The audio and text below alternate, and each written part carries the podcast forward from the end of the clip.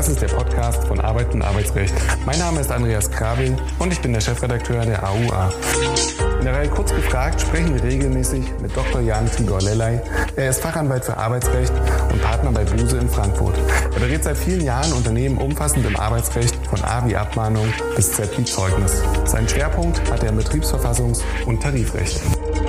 Ja, herzlich willkommen, Herr Dr. Lellay. In dieser Folge wird es gehen, wie schon angekündigt, äh, um den Betriebsrat und da ganz speziell um die Frage, inwiefern der Datenschutz vielleicht eine ganz große, eine kleinere oder eine mittlere Rolle spielt äh, bei der Betriebsratsarbeit beziehungsweise was der Arbeitgeber da zu beachten hat. Als erstes würde ich aber gerne mal die Frage stellen, die turnusmäßigen Betriebsratswahlen 2022 stehen ja jetzt an und wir haben ein neues Gesetz am 18. Juni äh, trat in Kraft das Betriebsräte-Modernisierungsgesetz. Was gibt es denn da Neues beziehungsweise Relevantes? Was steht da drin?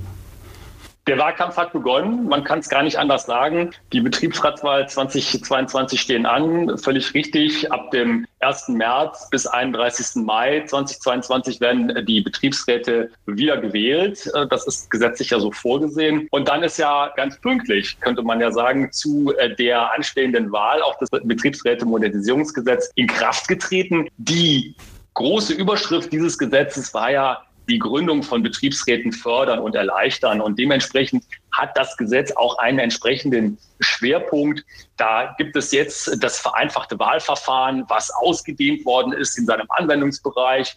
Bis zu 100 Arbeitnehmern im Betrieb kann ich das vereinfachte Wahlverfahren anwenden, habe also da einen viel einfacheren, schnelleren Prozess, eine Betriebsratswahl durchzuführen. Aber auch schon vorher setzt das an, indem zum Beispiel das Wahlalter, die Wahlberechtigung auf 16 Jahre runtergesetzt worden ist. Das heißt also, das Wahlvolk, wenn man das mal so sagen darf, im Betriebsrat, das hat sich vergrößert die Anfechtungsmöglichkeiten für Betriebsratswahlen oder gegen Betriebsratswahlen durchgeführte Betriebsratswahlen, die sind eingeschränkt worden. Also damit will man letztendlich auch hier das äh, bisschen enger gestalten und sagen, wir wollen an sich die Wahlen durchführen und dann soll das Ganze sein Bewenden haben. Und auch wieder zurück in das Vorfeld. Man hat den Kündigungsschutz für die Wahlinitiatoren verstärkt. Das war ja ein großes Anliegen auch der Arbeitnehmerseite, auch von Gewerkschaftsseite ist es sehr in den Vordergrund gestellt worden, auch im Gesetzgebungsverfahren, dass man gesagt hat, wir glauben daran, dass gerade in Betrieben, wo keine Betriebsräte bestehen, das sind ja diese berühmten weißen Flecken auf der Landkarte, der betriebsverfassungsrechtlichen Landkarte, wo also keine Betriebsräte bestehen, die Wahlinitiatoren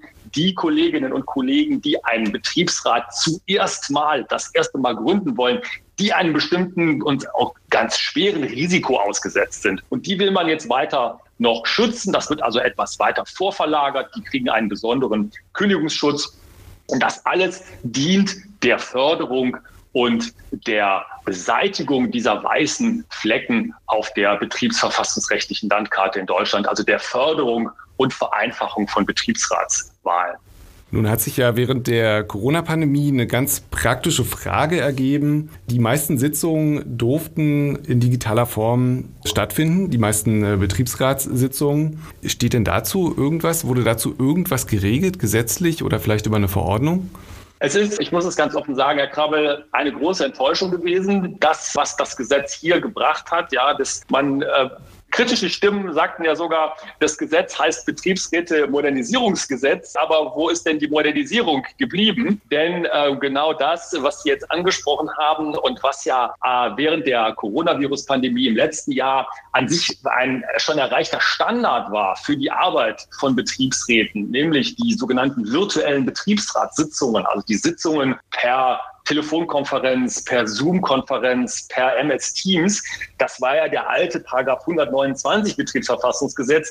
Der ist im Juni, am 30.06. ist der ausgelaufen und das Betriebsräte-Modernisierungsgesetz hat da zwar was aufgenommen, hat die sogenannten virtuellen Betriebsratssitzungen aufgenommen in Paragraph 30 Absatz 2, gleichzeitig aber an so hohe Voraussetzungen geknüpft, dass man sagen kann, das ist sicherlich nicht der große Wurf der Modernisierung. Das ist auch sehr bedauert worden. Allerdings gibt es wohl eben auch sehr starke Stimmen und die haben im Gesetzgebungsverfahren eben Gehör gefunden, die sagen, nein, wir wollen das nicht. Wir wollen, dass die Präsenzsitzung der Gremien, der Betriebsräte, dass die der Regelfall ist und dass es nicht so wird, dass die Betriebsräte nur noch in Anführungszeichen nur noch virtuell zusammenkommen. Deswegen ja, es gibt eine Regelung, es gibt den neuen Paragraphen 30 Absatz 2 Betriebsverfassungsgesetz, der sagt, virtuelle Sitzungen sind möglich, aber, und das aber ist in der Praxis letztendlich so, dass es immer eine Ausnahme bleiben wird. Dann lassen Sie uns mal zu dem eigentlichen großen Aufreger in der Regel kommen. Das ist der Datenschutz. Können Sie uns da mal einen kurzen Überblick geben, welche Informationen der Betriebsrat vom Arbeitgeber über die Mitarbeiter eigentlich erhalten darf? Der Datenschutz wirklich ein ganz umkämpftes Thema, könnte man fast sagen, auch im Rahmen des Betriebsräte-Modernisierungsgesetzes. Ausgangspunkt für diese Informationen, die der Betriebsrat bekommt, ist ja immer der Paragraph 80 BTVG, der ja sagt, welche Informationen müssen dem Betriebsrat zur Verfügung gestellt werden, damit der seine Aufgaben erledigen kann. Die allgemeinen Aufgaben werden ja in Paragraph 80 BTVG definiert. Und dann heißt es ja so schön im Gesetz, zur Durchführung der Aufgaben muss der Betriebsrat rechtzeitig und umfassend die Informationen zur Verfügung gestellt werden. Das heißt also erstmal ist der Informationsanspruch des Betriebsrates ja sehr, sehr breit und sehr, sehr auch detailliert gefasst. Und das ist auch von der Rechtsprechung aus meiner Sicht völlig zu Recht so abgesegnet, so mitgegangen worden. Die Rechtsprechung des Bundesarbeitsgerichts hatte sich ja sogar in den letzten Monaten, Jahren nochmal ganz speziell mit datenschutzrechtlichen Fragen im Zusammenhang auch mit Paragraph 80 BTVG befasst und regelmäßig so geurteilt, dass aus den datenschutzrechtlichen Vorgaben, wo man ja sagen könnte, naja, das ist doch an sich eine Begrenzung von Informationen, das muss sich doch auch auswirken, dass der Betriebsrat eben nicht alles an Informationen bekommen darf, möglicherweise, wenn auch Arbeitnehmer sagen, ich möchte das gar nicht, dass meine personenbezogenen Daten dem Betriebsrat zur Verfügung gestellt werden.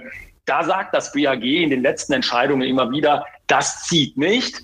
Das kann nicht das Informationsrecht des Betriebsrats beeinträchtigen. Natürlich muss der Betriebsrat sich an datenschutzrechtliche Vorgaben halten. Die sind möglicherweise dann auch nochmal hochzuschrauben.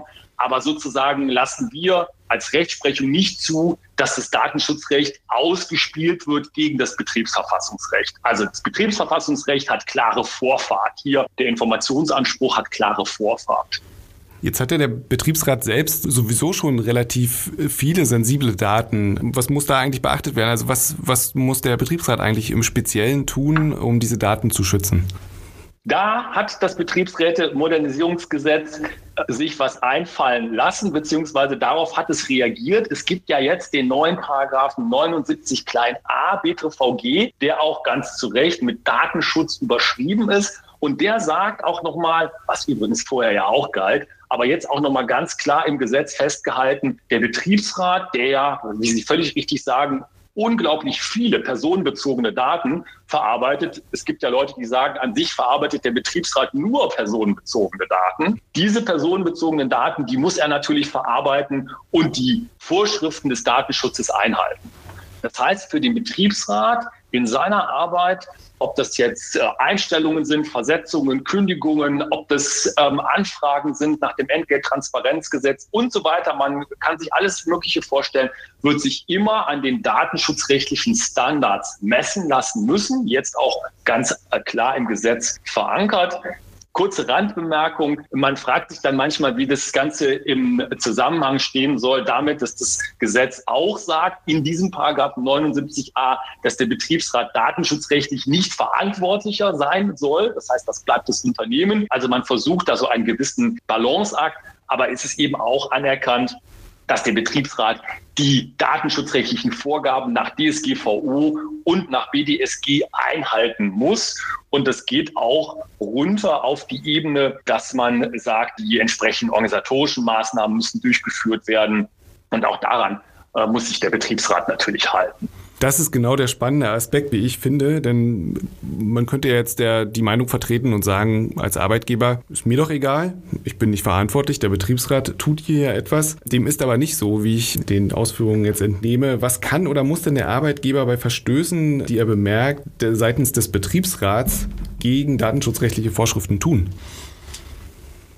Eine unglaublich spannende Frage. Und ähm, hier kommen wir wieder auf diesen, diesen Balanceakt zu sprechen der sich äh, aus dieser neuen gesetzlichen Regelung ergibt, beziehungsweise da nochmal ganz klar auch in den Vordergrund gestellt wird. Der Betriebsrat selber ist, das ist jetzt leider, könnte man sagen, datenschutzrechtlich so geregelt worden oder betriebsverfassungsrechtlich so geregelt worden, ist nicht datenschutzrechtlich verantwortlicher. Damit trifft also nach wie vor die Arbeitgeberin, das Unternehmen, die volle datenschutzrechtliche Verpflichtung. Und ähm, deswegen ist letztendlich der Betriebsrat erstmal von der Ausgangslage so zu behandeln, wie jeder andere im Unternehmen auch, der Datenschutzverstöße begeht. Da muss die Arbeitgeberin darauf drängen und auch Maßnahmen ergreifen, das abzustellen.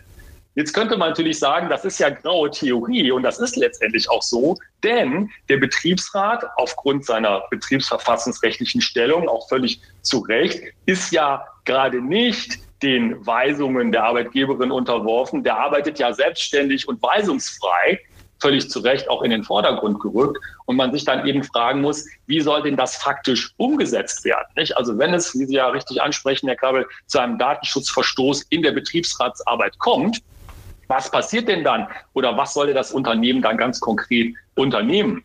Man könnte vielleicht daran denken, dass der Datenschutzbeauftragte da als so eine Art von Mittler herangezogen wird, wenn er im Unternehmen bestellt wird. Das ist ja jetzt auch in dem neuen Paragraphen 79 BTRVG, 79a BTRVG geregelt. Der Datenschutzbeauftragte ist also eine Art von äh, Rolle, die so zwischen den beiden Betriebsparteien steht. Früher hieß es ja immer, der Datenschutzbeauftragte, der ist mehr so in der Unternehmenssphäre, also mehr so dem Arbeitgeber nahe. Jetzt ist er dazwischen und soll ja auch den Betriebsrat offensichtlich kontrollieren, datenschutzrechtlich, weil sonst müsste er nicht zur Verschwiegenheit verpflichtet sein. Das heißt also, da könnten ja auch schon Verstöße hochkommen, Kontrolle des Datenschutzbeauftragten gegenüber dem Betriebsrat.